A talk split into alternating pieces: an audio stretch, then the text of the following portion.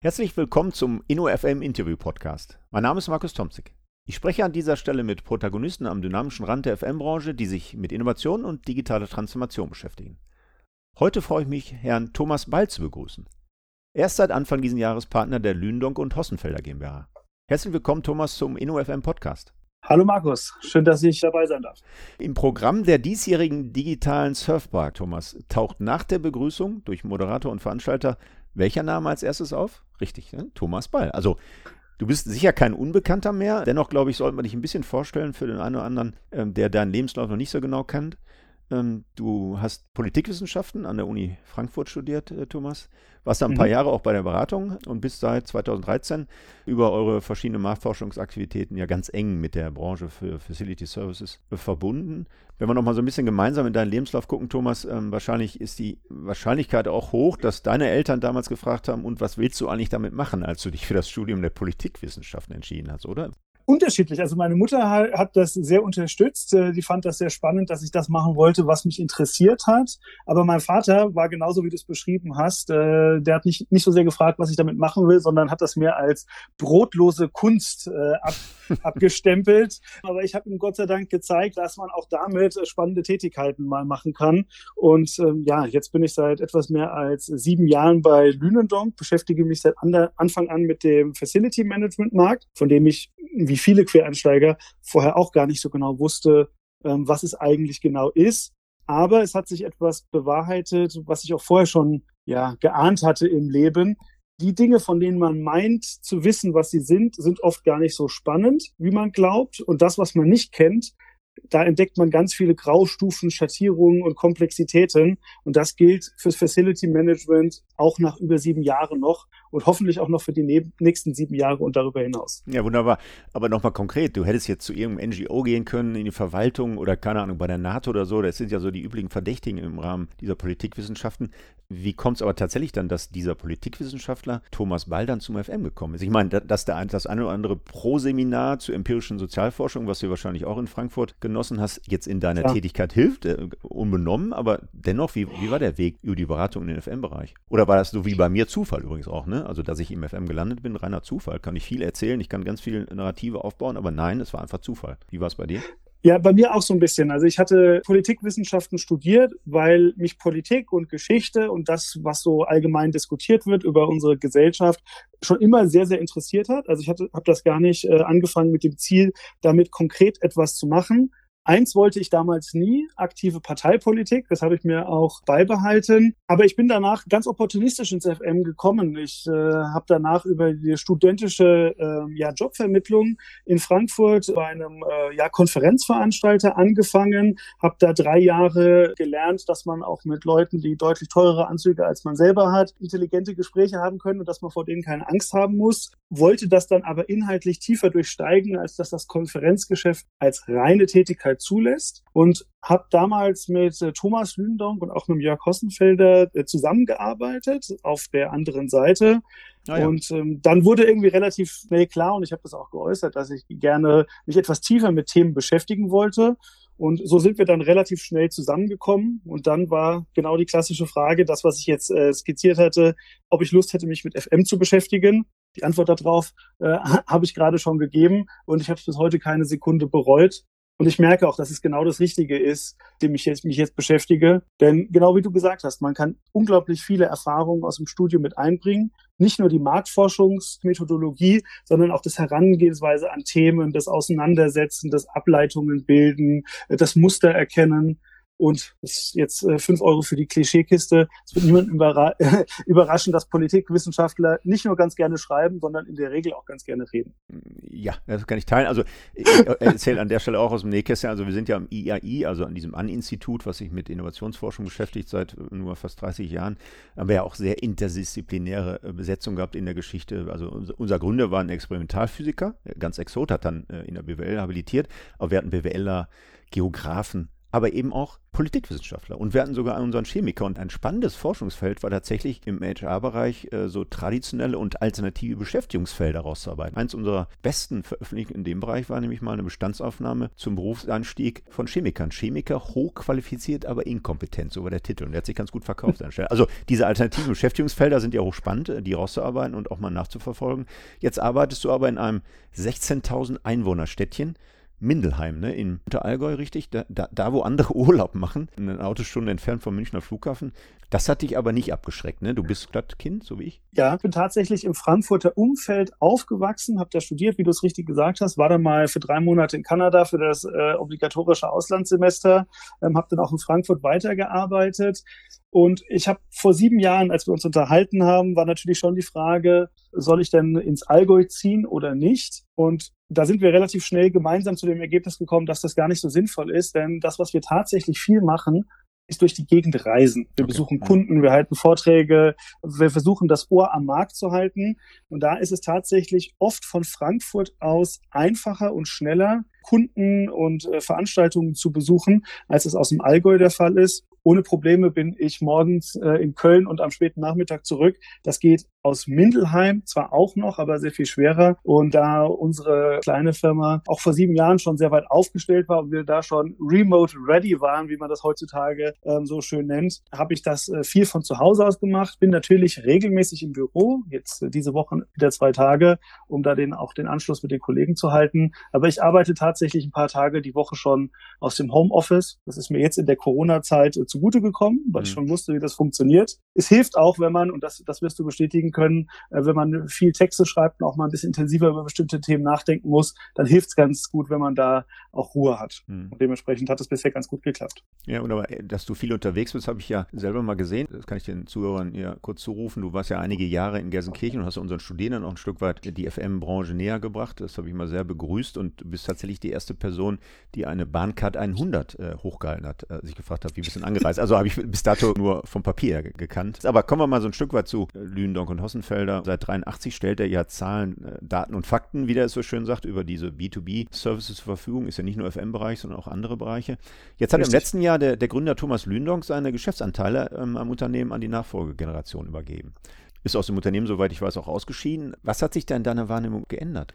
Ähm, ja, das ist eine ganz spannende Frage. Bevor ich darauf eingehe, eine ganz wichtige Vorbemerkung, denn das ist tatsächlich wichtig. Wir werden oft immer nur über die Branche wahrgenommen, in der wir unterwegs sind, wie jetzt in unserem Beispiel Facility Management. Mhm. Aber wir sind tatsächlich ähm, sehr breit aufgestellt über die Managementberatung, über die IT, die ja damals noch EDV hieß, als der Thomas Lünendonk damit angefangen hat, bis zur Technologieberatung, Vermittlung von IT-Freelancern äh, und der Zeitarbeit und dem Industrieservice. Die beiden verantworte ich zusammen mit äh, Facility Management sind wir sehr breit aufgestellt. Ja, natürlich hat sich was verändert, weil der Thomas äh, zwar noch im Büro ist und uns allen natürlich auch noch freundschaftlich verbunden ist. Und wenn wir eine Frage an ihn haben, dann freut er sich immer über einen Anruf. Aber er ist eben nicht mehr tagtäglich im Büro. Für den Markt Facility Management, Zeitarbeit, Industrieservice hat sich da ganz wenig getan, denn das macht ja seit dem Jahr 2004 äh, wesentlich aufgebaut der Jörg Hossenfelder. Ich darf seit 2013 mit unterstützen. Also für mich persönlich hat sich da aus dem operativen Geschäft wenig verändert. Persönlich war es natürlich immer nett, äh, uns auch operativ über Themen zu unterhalten. Und jetzt machen wir das mal bei einem Glas Wein abends oder über ein Bier und unterhalten uns auch über viele private Dinge. Denn das ist immer das Schöne an so einem Familienunternehmen, dass man da diese familiäre, diese freundschaftliche Ebene mit drin hat. Aber vom Tagesgeschäft hat sich da erstaunlich wenig geändert. Auch deshalb, weil der Thomas im Gegensatz zu vielen anderen auch Gründern, die ich kenne, schon sehr frühzeitig gesagt hat, ich will dieses, dieses Unternehmen Unternehmen nur bis zu einem bestimmten Zeitpunkt führen und die Nachfolgegeneration ist so tief im Unternehmen dabei und bringt so viele gute eigene Impulse mit rein, das übergebe ich gerne schon früher, als ich es eigentlich müsste, an die weitere Generation. Und ja, das ist eigentlich ein schönes Signal für ein Familienunternehmen, wenn man da auch das klassische loslassen kann, denn das ist ja keineswegs selbstverständlich. So, aus meiner Sicht, eines der bekanntesten Produkte von Lündonk Kossenfelder ist ja die Lündonk Liste. Und zwar jetzt mit meinem ganz spezifischen Blick auf die Facility Service Branche. Ich glaube, seit 2004 2004, ne? ist die erste Lüneburg-Liste in dem Bereich äh, erschienen, genau. Da wird regelmäßig, nämlich einmal im Jahr, eine Liste erstellt. Äh, mich würde da interessieren, wie ihr das eigentlich methodisch macht. Ist das eine Online-Datenmaske oder wie macht man das heute, so eine Liste erstellen? Ja, wir sind da ganz altmodisch, denn wir beobachten den Markt, wie du sagst, seit 2003, 2004. Also 2003 haben wir angefangen, 2004 ist die erste Liste veröffentlicht worden. Wir laden die Unternehmen mit einem wahnsinnig komplexen Fragebogen, der in der Regel um die 50 Items Neudeutsch enthält, ein, uns zu Umsatz, zu Mitarbeitern, aber auch zu vielen weiteren Kennzahlen, zu aktuellen Themen und Trends ihre Einschätzung zu geben. Das äh, bekommen wir dann, auch da wir äh, das schon sehr lange machen und da die Unternehmen das kennen, mhm. bekommen wir das zurückgeschickt. Dann schauen wir uns das genau an. Das ist eigentlich der Großteil der Arbeit, den man von außen gar nicht so sieht.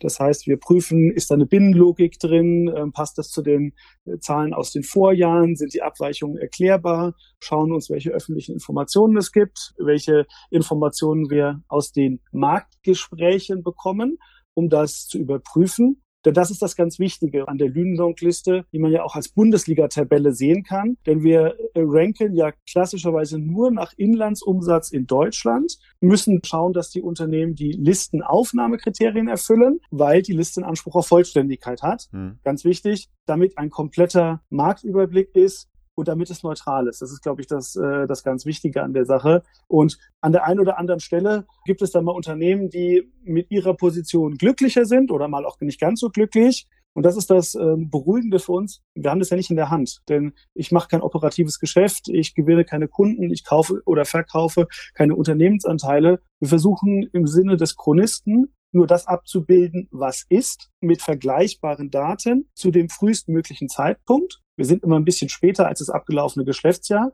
was die Qualitätssicherung anbetrifft.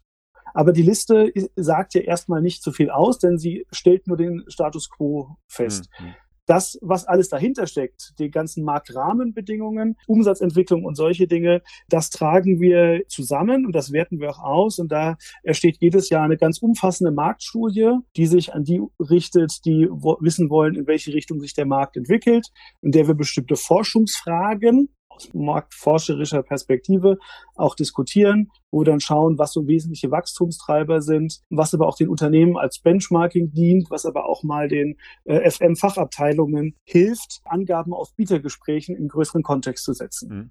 Du hast gerade das Stichwort Aufnahmekriterien gesagt. Was, was sind denn konkret die Aufnahmekriterien, um auf eure Liste aufzutauchen? Und dann gibt es ja noch dieses äh, Subranking. Wir wollen den Markt darstellen, wie er als Drittmarkt organisiert ist. Das heißt, wir müssen, und damit wir nicht selber nach äh, Gutsherrenart entscheiden, wen wir finden, wer draufgehört und wer nicht draufgehört, brauchen wir ein Set von transparenten Kriterien. Und diese Kriterien sind, die Unternehmen müssen mehrheitlich am externen Markt unterwegs sein, weil unternehmensintern agierende Einheiten ja in der Regel ganz andere Vergabebedingungen haben. Und da gibt es eine Quote dann. Genau, da gibt es eine Quote, das muss, äh, muss mehr als zwei Drittel sein. Es muss ein äh, Leistungsschwerpunkt im technischen und infrastrukturellen Facility Management sein, also in den Facility Services. Und es muss eine hohe Eigenleistungsquote haben, damit wir keine Unternehmen mit drin haben, die nur ver äh, vermitteln zwischen Auftraggeber und Dienstleister. Okay. Und das sind die wesentlichen Kriterien. Und wir nehmen nur Unternehmen mit auf, die mindestens in zwei äh, Gewerkegruppen einen Schwerpunkt haben, weil Facility Service ja keine einzige Werkemarkt ist, sondern es ist ein Querschnittsmarkt aus dem Gedanken heraus, dass die Kunden potenziell breit und mit vielen Gewerken bedienen zu können.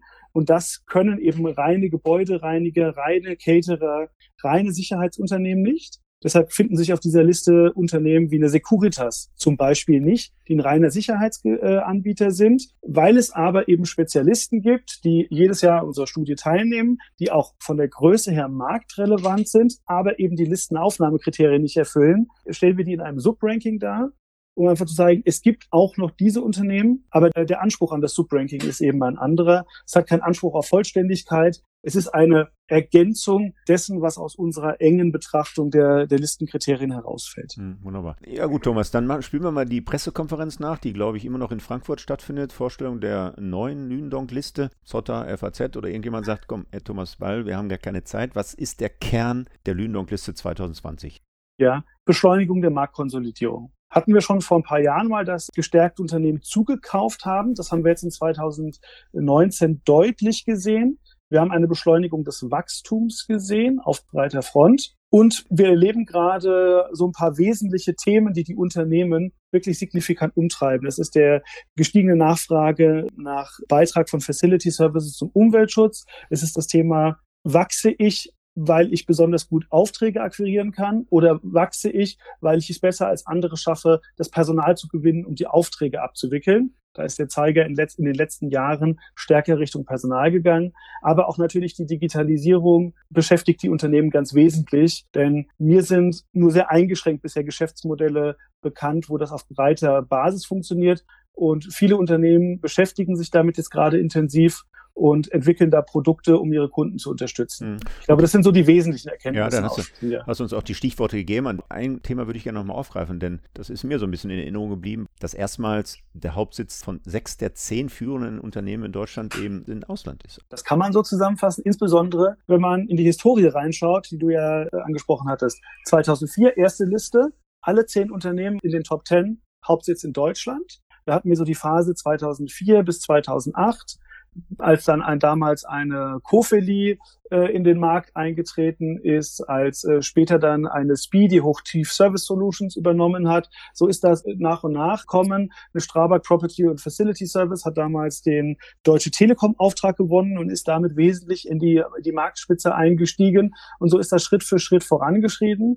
Und ja, jetzt nachdem die ISS den äh, Deutsche Telekom Auftrag gewonnen hat, sind sie in die Top 10 mit reingerutscht und haben damit quasi das Gleichgewicht, das in den letzten Jahren vorgeherrscht hat. Fünf äh, Unternehmen mit Hauptsitz in Deutschland, fünf international tätige Unternehmen haben damit das Gleichgewicht Richtung Internationalität verändert. Das ist in der Schweiz übrigens seit vielen Jahren so. Ja. Einem Markt, den man ja eigentlich attestiert, dass er gegenüber fremden Unternehmen weniger zugänglich ist als andere. Ja, das ist eine spannende Entwicklung. Ja, Thomas, ihr habt dann gerade schon angesprochen, den, könnte man sagen, Eröffnungsbeitrag auf der digitalen Surfpark gehalten. Da habt ihr so ein, kann man das sagen, eine Blitzumfrage zu Covid-19 ein Stück weit so ein paar äh, Highlights präsentiert. Kannst du auch das zusammenfassen? Welche Auswirkungen jetzt die Facility Management Unternehmen für das aktuelle Geschäftsjahr erwarten und was sind so die Hot Topics für die Post-Corona-Zeit aus deiner Perspektive? Ja, wir haben tatsächlich Ende März, also als es gerade alles anfing, eine Blitzumfrage gemacht und mal so nach der initialen Erwartungshaltung gefragt. Da war eine Befürchtung da, dass der Umsatz zurückgeht, haben aber zwischen dem Zeitpunkt und dem Vortrag bei der Surfpark natürlich mit ganz verschiedenen Akteuren gesprochen. Wir haben mit ähm, Journalisten gesprochen, wir haben mit vielen Auftraggebern gesprochen, wir haben aber auch mit unterschiedlichsten Dienstleistern gesprochen, und wurden auch von denen angefragt, um unsere Einschätzung gebeten. Mhm. Und da sind so ein paar ähm, Erkenntnisse rausgekommen, die wir auf der Surfpark vorgestellt haben, wie zum Beispiel, dass der Facility Service Markt gar nicht so schwer betroffen war wie andere B2B Service Märkte. Insbesondere Zeitarbeit natürlich als Flexibilitätsinstrument, denen äh, sind wahnsinnig die Aufträge weggebrochen. Das wird auch noch dauern, bis die wieder kommen. Auch der Managementberatung und der Vermittlung von IT-Freelancern, da schieben gerade viele Unternehmen. Mhm. Das ist im Facility Management anders denn da kann man nicht eine einzelne äh, Ableitung sehen, sondern es ist hochkomplex. Gebäudetechnik musste im Wesentlichen weitergemacht werden, weil das brauche ich dir als FM-Professor ja gar nicht zu sagen. Du wirst das auch wissen. Du kannst die Gebäudetechnik nicht einfach über mehrere Monate stillstehen lassen. Dann bricht dir eine äh, Wasserleitung und dann läuft dir Ewigkeiten das Wasser die Wände runter. Es bilden sich Loginellen. Also da äh, läuft der Service weiter. Mhm. Äh, Im Einzelhandel wurden auf einmal Sicherheitskräfte nachgefragt, die, die, jetzt vereinfache ich sehr, die Horden ein bisschen in Schach halten mussten, die alle Klopapier kaufen wollten. Da ist es gestiegen. In Krankenhäusern musste wesentlich mehr gereinigt werden. Aber auf der anderen Seite ist natürlich Gastronomie, gerade Betriebsgastronomie ist nahezu null gewesen. Viele Büros wurden nicht mehr gereinigt. Äh, Flughäfen Reinigung und Sicherheitskontrollen an Flughäfen. Auch das wurde wesentlich weniger bis gar nicht mehr in Anspruch genommen. Und da haben viele Unternehmen sehr, sehr flexibel reagiert und äh, mit ihren Kunden auch gesprochen und gesagt haben, wir verstehen, dass du da gerade ganz andere Belastungen hast. Wir sind da sehr kulant, auch was Rechnungen und was Abschläge angeht. Das hat zu einer großen Wertschätzung geführt. Aber natürlich wird sich ähm, die Nach-Corona-Welt verändern. Wir gehen davon aus, dass nicht mehr so viel gereist wird, weil man sich jetzt eben an das digitalen Austausch gewöhnt hat. Das ersetzt es nicht überall, aber man hat sich daran gewöhnt. Wir gehen davon aus, dass sich Homeoffice ein Stück weit mehr durchsetzen wird, aber in ganz verschiedenen äh, Sachen. Es wird einen größeren Hygienebedarf jetzt auf absehbare Zeit geben. Also wir gehen davon aus, dass es sehr viel flexibler wird und das kann in ganz verschiedene Richtungen ähm, führen, dass ähm, Digitalisierung sich beschleunigt weil man jetzt sieht, wie sehr das helfen kann, nicht nur in der Homearbeit, sondern auch in der Steuerung von Immobilien auf einmal, in der Dokumentation von, von Nutzung zum Beispiel ganz vielfältig. Oder was ja auch denkbar ist, dass ähm, die Unternehmen sehr viel flexiblere Bürosnutzung haben, haben sie große Flächen, die viel weniger ausgelastet werden. Und vielleicht setzen sich ja sogar so Coworking-Angebote für den etablierten Unternehmensnutzung also nicht, nicht so sehr hippe Innenstadtlage, sondern für die Business Center und ähnliches sehr viel stärker durch. Und das könnte zum Beispiel die Facility Service Unternehmen ganz nachhaltig prägen. Denn wer kennt sich denn mit einer effizienten und professionellen Bewirtschaftung aus von Immobilien, wenn nicht der Facility Service hm. macht. Aus Richtig. meiner ganz persönlichen Beobachtung, Thomas, ist das, was wir an Anfangs-Euphorie gesehen haben, bei dem, was ich so als Sprung-Digitalisierung bezeichnet habe. Ne? Also wir benutzen alle Zoom und äh, Konkurrenzprodukte, wir sind relativ in hohen Anteilen im Homeoffice. All das ist aus meiner Perspektive noch nicht ausgependelt, wo diese neue Realität tatsächlich äh, sich mal hinentwickeln wird. Äh, es gibt nämlich schon in Teilen dann auch Ernüchterung. Ne? Es funktioniert zwar alles, aber ersetzt dann doch nicht die Präsenzbesprechungen und so weiter. Ähm, von daher glaube ich, die Prognosen, ja, wir müssen Büroflächen abbauen. Ja, die gehen ja auf einem Kontinuum von 25 bis, keine Ahnung, weit über 40 Prozent. Ne? Also ich glaube, das ist noch nicht ausdiskutiert, wo wir am Ende des Tages wirklich landen, ob die Netto-Vorteilsposition in dieser Sprung-Digitalisierung wirklich so ausgemacht werden kann. Das ist ähm, für mich, äh, ja, im März war ich auch noch ganz euphorisch, aber jetzt Anfang Juli, muss ich sagen, bin ich ein bisschen zurückhaltender und nicht mehr ganz so ähm, euphorisiert, äh, beziehungsweise auch nicht ganz so mutig, was die Prognose angeht. Also ganz spannend, vielleicht könnt ihr diese Ad-Hoc-Empirie äh, mal wiederholen. Also werden wir machen, ist auch schon geplant. Das war auch von Anfang an so angelegt, dass wir gesagt haben, wir wollen im März das initiale Abbild und dann schauen, wie sich das entwickelt. Weil ja, wenn wir uns ehrlich in die Augen schauen, ja auch keiner weiß, wie lange das jetzt noch dauert. Ja, Jeder, der genau. es behauptet, glaube ich, ähm, der, der ist in der Begründungspflicht, darauf hinzuweisen. Äh, ich sehe das ähnlich wie du. Ähm, tatsächlich, am Anfang mussten sich ganz viele Leute dran gewöhnen und auf einmal ging innerhalb von kürzester Zeit das, was über Jahre lang als technisch unmöglich und unter welchen Bedingungen auch immer als nicht umsetzbar angesehen wurde, dann waren eine Zeit lang alle überrascht davon, wie gut es doch funktioniert, bis dann genau wie du es sagst, ein gewisser Ernüchterungseffekt reinkommt, weil natürlich muss man sich persönlich sehen und den Zufallskontakt ersetzen eben keine geplanten Zoom-Meetings. Ich glaube, es wird so eine, äh, eine Ausdifferenzierung auch in der Hinsicht geben, dass auch Veranstaltungen wieder absolut losgehen werden. Aber ich glaube, gerade wenn wir jetzt länger laufende Projekte haben, wird man sich nicht für jedes Meeting persönlich sehen und durch die Gegend reisen, sondern am Anfang für einen Kickoff vielleicht mal drei, vier, fünf Stunden in einen Raum setzen, das in der Tiefe durchdiskutiert und dann am Ende wieder, aber so Meilenstein-Meetings zwischendurch. Da kann ich mir schon vorstellen, dass man sagt, müssen jetzt tatsächlich zehn Personen aus verschiedenen Ecken sich an einem Ort treffen oder können wir so etwas ersetzen? Also ich glaube, es wird tatsächlich so ein großes Mischmasch geben, was zu mehr Flexibilität und zu weniger klaren Mustern führt als vorher. Es wird auf jeden Fall ein Hybridmodell werden. Ne? Zu welchen Anteilen denn so eine alte Vorgehensweise und inwiefern neue Modelle da Einzug halten, werden wir sicher gemeinsam beobachten. Thomas, ihr habt ja neben dieser Lündong-Liste ja noch viele andere Formate und äh, Produkte mit, mit Sonder- und Spezialthemen, unter anderem die Facility Services Studio, die, glaube ich, ja noch nicht ganz fertig ist. Können wir an der Stelle aber nochmal so einen kleinen Preview wagen? Äh, was sind so die Hot Topics in der Branche insgesamt? Ähm, was ähm, wird sich durchsetzen? Was ist ein Auslaufmodell und was sind so Beschleuniger, die ihr da in euren Analysen mit aufgenommen habt? Da sind Stichworte wie Umweltschutz, da sind Stichworte wie Digitalisierung, wo ich als ein äh, Highlight gelesen habe, dass Digitalisierung immer noch ein wichtiges Zukunftsthema ist, aber mit abnehmender Bedeutung. Da frage ich mich, warum eigentlich und wie kommt das zustande? Also vielleicht können wir da noch zwei, drei Themen nochmal aufgreifen. Personalmangel, Umweltschutz und Digitalisierung, so ein paar Hot Topics auf euren Analysen, die ja kurz vor der Veröffentlichung stehen. Ja, völlig richtig. Zum Thema Digitalisierung, lass uns am besten damit anfangen. Gerne. Dazu muss man wissen, wissen, das äh,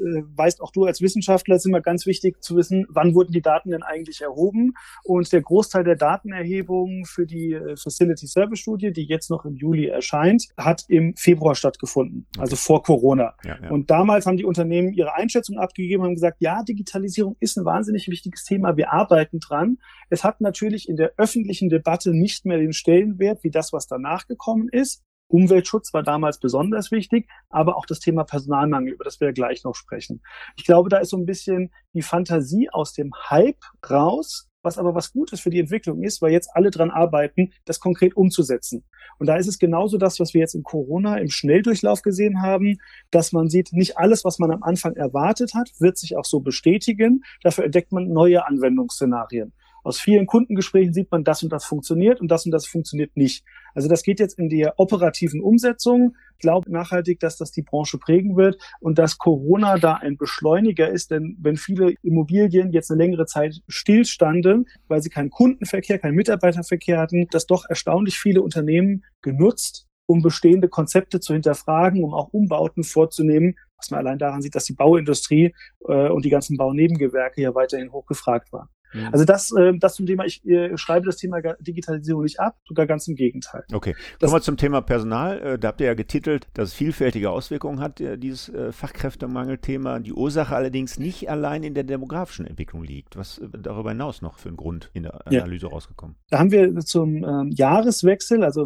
drittes, viertes Quartal 19, eine äh, Tiefenstudie gemacht, bei dem wir mit Auftraggebern 80 Stück, mit äh, Dienstleistern und auch mit Beratern, sowohl aus dem FM, also als auch den breiten Real Estate Beratern gesprochen haben und die Wechselwirkung zwischen Personalbedarf auf der einen Seite, Bereitschaft, Preise zu bezahlen auf der anderen und der Qualität, die dann am Ende dabei rauskommt, also dieses Dreiecksspannungsverhältnis, das haben wir untersucht.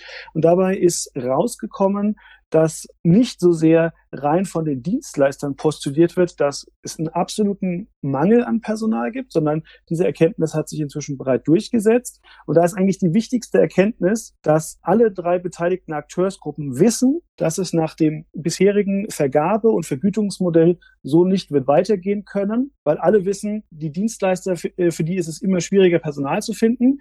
Die müssen das über höhere Recruiting-Aufwände als auch über Lohnzahlungen und über Lohnnebenleistungen kompensieren, um die Attraktivität Attraktivität der Arbeitsplätze zu erhöhen. Das wird in welcher Form auch immer zu höheren Preisen führen und es wird zu einer höheren Wertschätzung dieser Tätigkeiten führen müssen, denn das ist ja ein ganz wesentlicher Aspekt. Und das hat dann so Ausprägungen wie, ist es wirklich noch zeitgemäß, dass Reinigungskräfte von den Büromitarbeitern gar nicht mehr gesehen werden, weil sie morgens zwischen fünf und sieben reinigen und abends zwischen 20 und 23 Uhr? Oder ist das ein Auslaufmodell, weil es gibt auch nicht mehr so wahnsinnig viele Reinigungskräfte und wenn man die effizient einsetzen möchte, dann müssen die eben tagsüber äh, die Büros reinigen. Und es schadet ja auch niemandem, wenn man mal seiner Reinigungskraft guten Tag sagt und mal eine freundliche Zeile wechselt. Also ich glaube, da findet ein Umdenken statt. Und das ist in, in ganz vielen Aspekten, dafür haben wir jetzt nicht die Zeit, um das in der Tiefe zu diskutieren, aber das merkt man in ganz, ganz vielen Zeiten. Und da hat uns Corona jetzt sehr geholfen, denn auf einmal haben alle gesehen und auch wahrgenommen, dass so vermeintlich als grundlegend wahrgenommene Leistungen ganz essentiell sind, hm. wenn es um Hygiene geht und um Sonderthemen.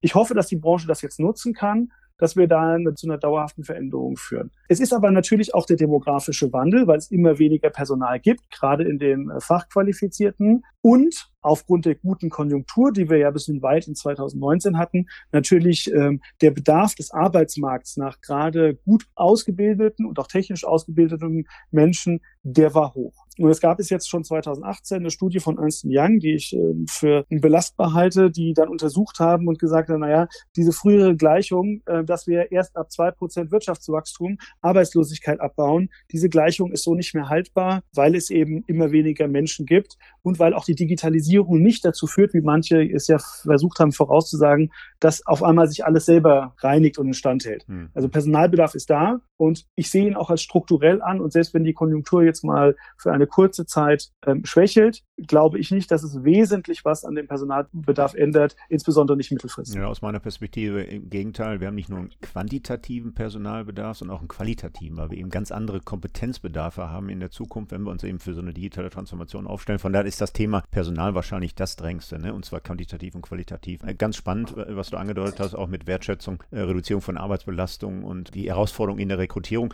Ich kann nur aus der Perspektive, sehr bescheidenen Perspektive einer Hochschule eben nur diesen kleinen Befund mitgeben. Wir hatten mal 250 Erstsemester und waren mit Abstand der größte Fachbereich im FM in Deutschland und jetzt haben wir keine 50 mehr. Ne? Also das wird nicht abnehmen, also Fachkräftemangel. Ja. Wenn die fertig werden, und da werden nicht alle fertig, werden das immer weniger. Ne? Wir haben ja. natürlich nicht nur Bedarfe an akademischen ausgebildeten Facility Managerinnen und Managern, sondern natürlich auch äh, in anderen Bereichen, aber auch da sieht es ja nicht äh, rosig aus. Kleiner Cut, Thomas. Umweltschutz haben wir noch. Wichtiges Thema, auch in eurer Sonderpublikation. Das wird der zweite Dauerbrenner neben der digitalen Transformation und äh, neben dem Personalmangel? Ja, sehe ich schon so, denn wir haben ja spätestens seit Greta und seit Fridays for Future eine, eine breite öffentliche Debatte über das Thema, äh, auch vor dem Hintergrund der, äh, des sehr heißen Sommers 2018 und der Daten, die wir über Bodentrockenheit und, und ähnliche Dinge haben, oder Veränderung der Vegetation. Und da war aus lange die Debatte im Markt so, oder so habe ich sie zumindest wahrgenommen, ist das jetzt tatsächlich etwas, was uns wesentlich beeinflusst? Oder ist das etwas,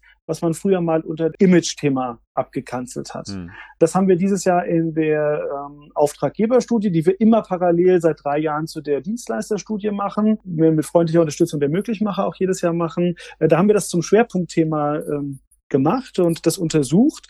Und das hat eigentlich nochmal sehr schön bestätigt, dass da eine deutliche Mehrheit der Unternehmen sagt, da hat bei uns im Unternehmen ein Umdenken stattgefunden. Wir haben Budgets erhöht, wir legen mehr Wert auf Umweltschutz. Und wir haben dann mal so gefragt, naja, was sind denn bei euch so umgesetzte Maßnahmen? Denn Umweltschutz im FM, das kann ja alles und das kann auch nichts bedeuten. Es gibt zum Beispiel eine ganze Reihe von Auftraggeberunternehmen, die seit dem Jahr 2007 ihre Mobilitätskonzepte für die Mitarbeiter angepasst haben. Die setzen stärker auf Jobtickets, die ähm, da, wo es sinnvoll ist und wo es möglich ist, unterstützen das, äh, den Weg zur Arbeit mit dem Fahrrad. Die stellen eine Elektroladeinfrastruktur bereit. Das kann so sein. Und das sind ja am Ende des Tages immer FM-Themen, denn es ist ein Standortbewirtschaftungsthema. Mhm. Das einmal aufzustellen reicht ja nicht, sondern man muss es bewirtschaften und bei E-Ladeinfrastruktur ja auch abrechnen. Man muss die sicherstellen, dass es sicher betrieben werden kann. Man muss die regelmäßigen Prüfungen machen. Dann gibt es so Sachen wie Vermeidung von Verpackungsmüll. Also Verzicht auf Einwegverpackung haben schon relativ viele Unternehmen umgesetzt oder incentivieren das. Und auf der anderen Stelle gibt es so Dinge wie, äh, ja, vorgeschrieben, dass umweltfreundliche Reinigungsmittel verwendet werden. Das ist jetzt kein neues Thema. Das gibt es schon sehr lange im Markt. Aber das Bewusstsein, dass der Beitrag der Unternehmen zum Umweltschutz, dass das relevant ist und dass das auch in ihrer Nachhaltigkeits Berichterstattung eine Rolle spielt. Das ist jetzt erst so richtig angekommen. Und da muss man für die Branche sagen, es ist endlich angekommen, denn seit 2014 fragen wir die Unternehmen ab, wie sie sich da entwickeln. Und seit vielen, vielen Jahren arbeiten die Dienstleister im Markt schon daran. Und wir erinnern uns, es gibt ja auch schon seit ein paar Jahren eine GEFMA 160, die genau dieses Thema abbildet. Ja. Und inzwischen steigt der Anteil der Unternehmen, was uns auch die Dienstleister berichten, die sagen, ja, Kunden legen inzwischen in Vergabegesprächen Wert und fragen da Konzepte nach, wie man den Umweltfootprint verbessern kann. Ja, ganz spannend, Thomas. Da ist in der Detailtiefe können wir, glaube ich, noch Stunden sprechen. Vielleicht mit Blick auf die Zeit ähm, so ein Schlusswort aus deiner Perspektive, was so die Marktentwicklung angeht. Ich meine, ich bin als Innovationsforscher natürlich immer hin und her gerissen. Ne? Wir sind jetzt mit dem Marktforscher nicht so immer per Du äh, an der Stelle. Ne? Also die, die Prognose der Zukunft und wo geht der Markt hin, was sind Erfolgsfaktoren, ne? das wird bei uns ja so ein Stück weit äh, anders angegangen, aber dennoch finde ich es mal ganz interessant, wie der Markt Marktforscher jetzt die Zukunft beurteilt. Ne? Also jetzt will ich gar nicht nochmal auf Zukunftsforschung, da war ja auch ein Beitrag von Herrn Hawks ja. ähm, auf der Surfpark an der Stelle, den ich ein bisschen kommentiert habe. Ja, äh, über die Themen hinaus, die wir jetzt schon, glaube ich, äh, relativ breit diskutiert haben, beschäftigt uns schon seit ein paar Jahren eine zentrale Frage, und zwar ist es die Entwicklung ja nach dem dominierenden Dienstleistungsmodell. Da gibt es ja schon seit vielen Jahren die Frage, was künftig dominieren wird. Werden das die One-Stop-Shop-Dienstleister sein, die versuchen, möglichst breit ihre Kunden zu unterstützen, reduzierte Schnittstellen, möglichst viel an Dienstleister übergeben? Oder geht es hin zur Spezialisierung?